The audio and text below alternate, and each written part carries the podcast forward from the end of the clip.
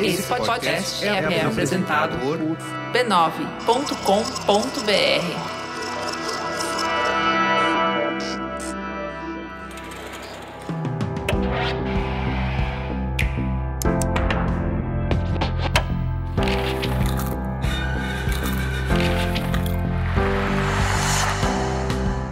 Bom dia, boa tarde ou boa noite, Mamilândia. Não importa em qual horário você está escutando esse programa, o que importa é que começa agora o nosso espaço de reflexão a partir de produções culturais.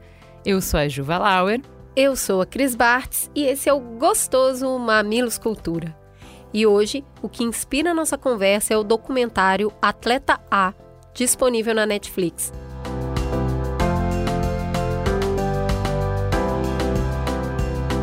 Juliana, dá a sinopse aí. Atleta A é um documentário que acompanha as ginastas americanas que sofreram abusos por Larry Nassar, médico da equipe olímpica dos Estados Unidos, e os repórteres que denunciaram os casos. Quem produziu esse documentário, Cris? Foi uma ex-ginasta, que inclusive aparece no documentário, a Jennifer Sey, que inclusive numa entrevista para a Vogue britânica ela afirmou: "Essa é uma história sombria e para conseguir equilibrar com esperança o que eu acho que foi feito de uma forma brilhante, você precisa ser sincero sobre o que aconteceu. Não se pode dourar a pílula, é preciso falar a verdade. Eu acho que o documentário atingiu realmente o objetivo dele, Juliana. É uma história dura, com cenas e relatos muito crus, assim. É, é até impressionante, a gente estava conversando antes de começar a gravar, a quantidade de prova que eles têm, a quantidade de imagens de, do que realmente aconteceu, né? Que, que te coloca na cena, né?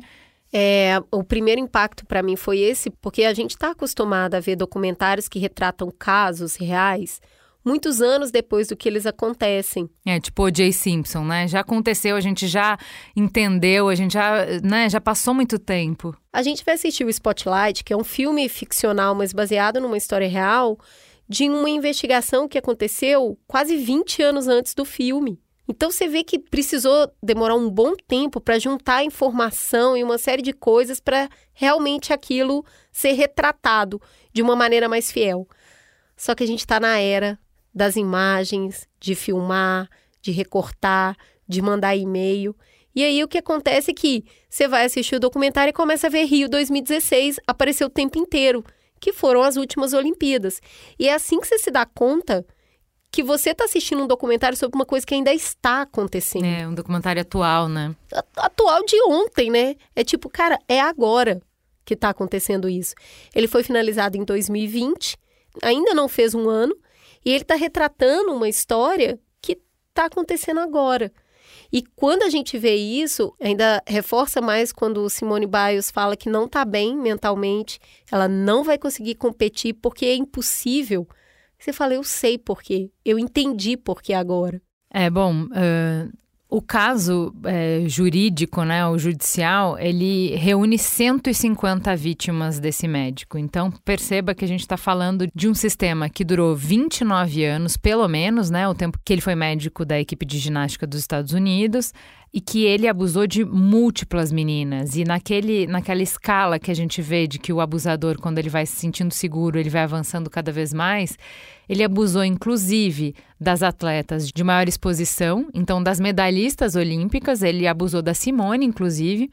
É, inclusive durante as competições em que elas estavam nos holofotes. Então, durante as Olimpíadas, quando elas precisavam entregar medalha, ele estava lá abusando delas. Então, assim, é uma situação absolutamente surreal. Você vê aonde o nível que chega a pessoa quando ela é uh, autorizada, empoderada, protegida por toda uma estrutura, porque o documentário é muito feliz em mostrar que uma pessoa distorcida, uma pessoa doente, um psicopata não é capaz de fazer o que ele fez. É necessário uma estrutura inteira conivente e que está a serviço desse abuso se a gente não traça uma linha de limite, essas pessoas empurram a linha ad eterno. Então, ele começou isso de uma maneira e isso não foi impedido, isso não foi reprimido, ele não sofreu nenhuma consequência, ele foi aumentando o nível. Chega num momento que uma das atletas diz que durante as Olimpíadas ela estava com dor nas costas e ele fazia massagem nela. Ele falou: você precisa de massagem quatro vezes ao dia. Então, assim, se perdeu qualquer tipo de limite, qualquer tipo de, de apreço pelo outro ser humano que estava sendo abusado ou medo do sistema já não havia. Não, é mais do que isso, né? Porque o primeiro ponto que a gente anotou aqui para conversar com vocês é sobre como é que a atleta, principalmente considerando que a gente está falando de crianças, né? Cada vez mais jovens, como é que ela vai reconhecer o assédio se ele está naturalizado e acobertado por todos os adultos? Então, é além de não parar o que ele estava fazendo, a estrutura, o como que o treinamento se dava estava a serviço do abuso. No sentido de que, primeiro, isolam as atletas das famílias, dos amigos, de qualquer outro adulto que pudesse defendê-las. Então, primeiro, é, dentro do, da série Era Uma Vez, que a gente fala de violência doméstica, a gente desenha o ciclo do abuso. E o primeiro é, passo do, do, ciclo do abuso é justamente o ciúme que vai te isolar. Desculpa é o ciúme, mas te isola de todo mundo porque daí você não tem para quem pedir ajuda. Aqui ele faz a mesma coisa, só não usa o ciúme, usa o esporte. E não é ele, é isso que eu estou dizendo. Não é um psicopata. É a estrutura inteira está a serviço do psicopata. Porque os técnicos vão tirar as atletas da, da família, da escola, de qualquer estrutura que pudesse trocar com ela, identificar o abuso, e levam elas para um rancho onde nenhum outro adulto pode pisar. O que, que acontece nesse rancho que também está a serviço do abusador? É muito importante a gente fazer esse paralelo com o Era Uma Vez, onde a gente está tratando de violência contra uma mulher adulta, porque reforça mais ainda como ciúme é uma desculpa. Aqui, o treinamento é uma desculpa. Sempre vai ter uma desculpa para isolar a vítima. E não é só se ela é mulher, se ela é homem também. Vai isolar porque fica mais fácil fazer. Aí levavam para esse rancho onde nem celular pegava. E aí o treinamento é muito desumano muitas horas treinando e isso lesiona o corpo. E aí as atletas falam: ah, já treinei com fratura é, no pé, na costela, no ombro, no punho. E elas falavam: eu estou com dor. E eles falavam: você tem que continuar a fazer. Eu estou com fome. Você tem que continuar treinando, você não pode comer. Tem uma cena específica que a atleta fala que ela adoeceu e durante 10 dias ela literalmente vomitou e nisso ela perdeu 3 quilos. E aí o técnico falou: a gente tem que ver como manter isso.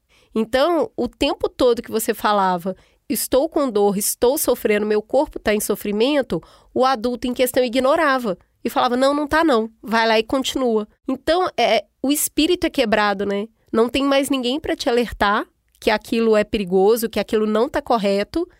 E as pessoas que estão ali ignoram os seus avisos, falam que o seu corpo está mentindo. Não é, você não está com fome. Não precisa confiar, né? Você tem que desconfiar da sua natureza, porque você, o objetivo da vida é superar a natureza, né? Superar o seu corpo.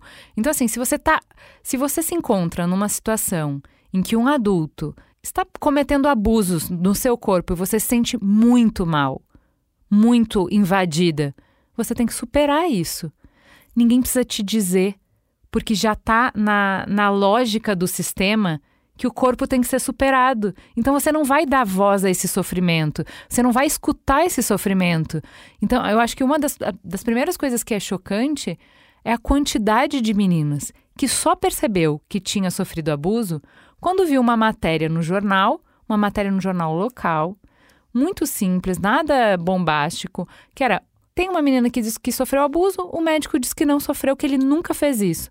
Quando as atletas leem ele negando que tinha feito o que elas sabem que ele fez com elas, só aí, algumas, muitos anos, algumas décadas depois do que aconteceu, souberam que tinham sido abusadas. Elas nem sabiam. E é por isso que a gente está falando que ele não é um psicopata, é uma estrutura que possibilita o abuso é o isolamento que eles proporcionaram, é todos esses abusos mentais, psicológicos, físicos que faziam, que deixou as meninas num estado de vulnerabilidade que não tinha como elas sequer reconhecerem que estavam passando por um abuso. Mas você pode virar e falar, beleza, mas o cara que abusou e essa equipe técnica da ginástica que acobertou, não é todo mundo, mais ou menos, porque quando as meninas iam competir, aí vem o respaldo da sociedade em cima disso, que é na hora que uma atleta cai vira o pé e dá para ver que ela tá morrendo de dor. E o técnico fala: "Volta". Vai de novo e faz, e ela faz e ganha medalha de ouro, toda a sociedade vira e fala: ela superou. Ela é uma heroína. Ela foi lá e mostrou que dava para fazer. Essa atleta subiu para receber o ouro com a perna engessada. Ela tinha quebrado o pé. E foi nisso que a ginasta que produz o documentário fala: a hora que eu vi aquilo, eu falei: por que, que a gente está batendo palma? É, tá errado. Olha o nível que chegou. Tudo bem, americano gosta de ganhar, mas o preço é esse. Olha o que a gente está fazendo com essas crianças. Essa menina em questão que sobe com a perna quebrada, ela não tinha 15 anos. Gente, isso é real. Então, não é só o Nassar, não é só a equipe. É a sociedade como um todo que, de alguma forma, reforça que é, isso é ultrapassar limite, isso é ser heroína. Só dá para ser atleta de ponta se você não respeitar os limites. E que vamos levar para o nosso dia a dia, né? A gente não está querendo criar tubarãozinho numa sociedade altamente competitiva. O que a gente não quer é que seu filho vença as dores, os medos, que ele seja mais, melhor, mais rápido. A gente não cobra isso da gente no trabalho. Então, assim, você está numa pandemia, você vai sair com guerra e paz, porque o Tolstói escreveu guerra e paz. Sabe assim? Então, até onde vai isso aí? Quando a corda estica muito, para onde a gente vai, né?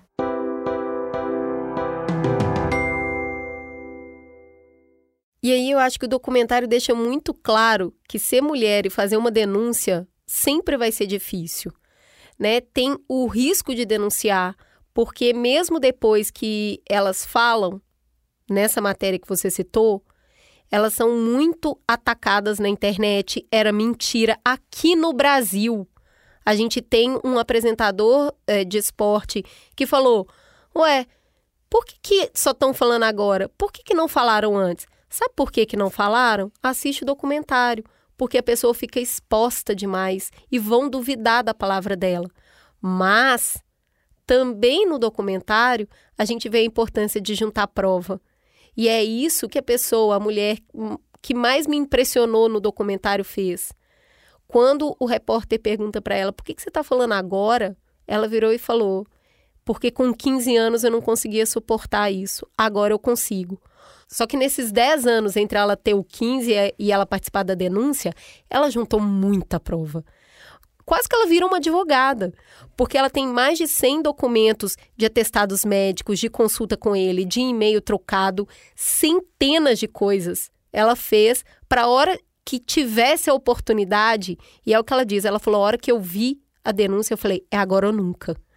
E aí, amigos, aí é isso, a menina estava muito pronta, e ela vai até o final, e ela falou, eu suporto.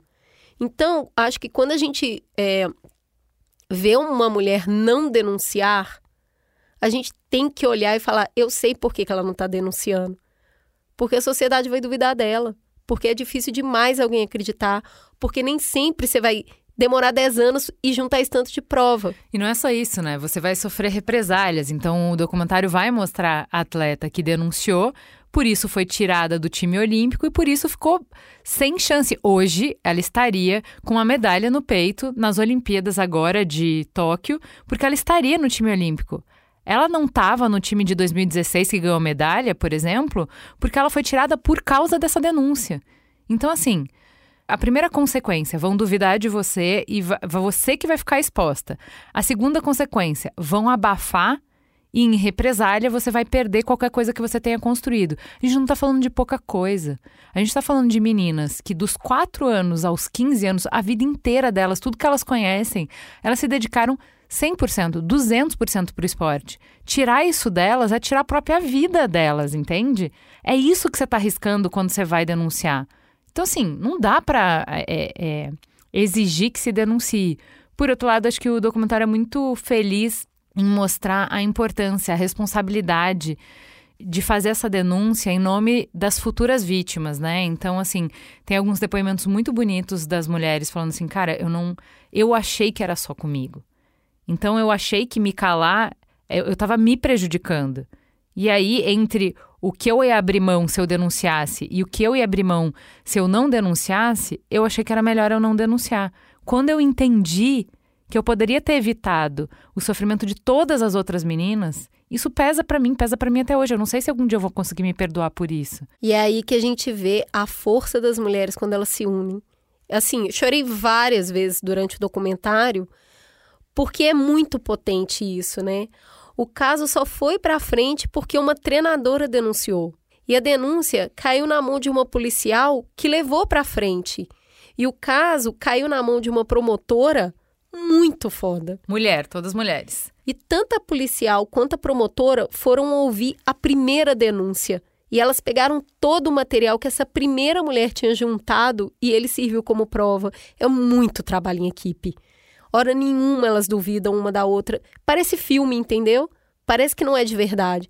Elas se uniram ali e falaram: a, a mulher falou, eu vou lutar por vocês até o final, a promotora diz. E a denunciante fala, e ela lutou. E ela lutou. É muito emocionante, muito. Gente, a cena do tribunal é catártica num nível que a promotora é, ela só aceita o acordo que o cara propõe é, se cada uma das denunciantes que quiser puder falar no tribunal, na frente de todo mundo, é, dar um discurso para ele. E aí é a chance de cada uma delas recuperar o protagonismo da sua história, né? De cada uma delas retomar a sua história para si. E aí tem mulheres que vão dar vão simplesmente é, desabafar, tem mulheres que vão acusar, tem mulheres que vão ser mais agressivas, tem mulheres que vão ser mais emocionadas, tem mulheres que vão ser mais é, sensíveis, mas de uma forma geral, uma apoiando a outra lá, o volume de mulheres que está naquela sala e a alegria que elas têm de ver que apesar de elas estarem lutando contra todo um sistema, o tamanho da coisa que foi feita, do circo, até o FBI estava envolvido para proteger o cara, e de que Mulheres Unidas conseguiram derrubar isso. Cara, é, é, muito poderoso. 150 mulheres têm direito a falar no tribunal, na frente deles, sobre como elas se sentiam.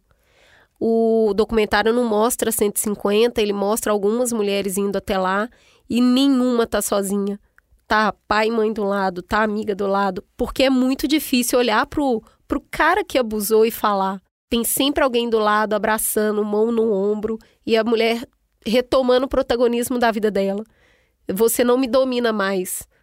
Entendeu? Agora sou eu. E a última, que é essa primeira denunciante que junta todas as provas, ela é a última a falar. Inclusive, o juiz fala: a gente tem a honra de receber e fala o nome dela. Quando ela fala é mais potente ainda, ela tem um discurso bastante sóbrio, só que o olhar que ela lança para ele no, na última cena é um olhar de vingança.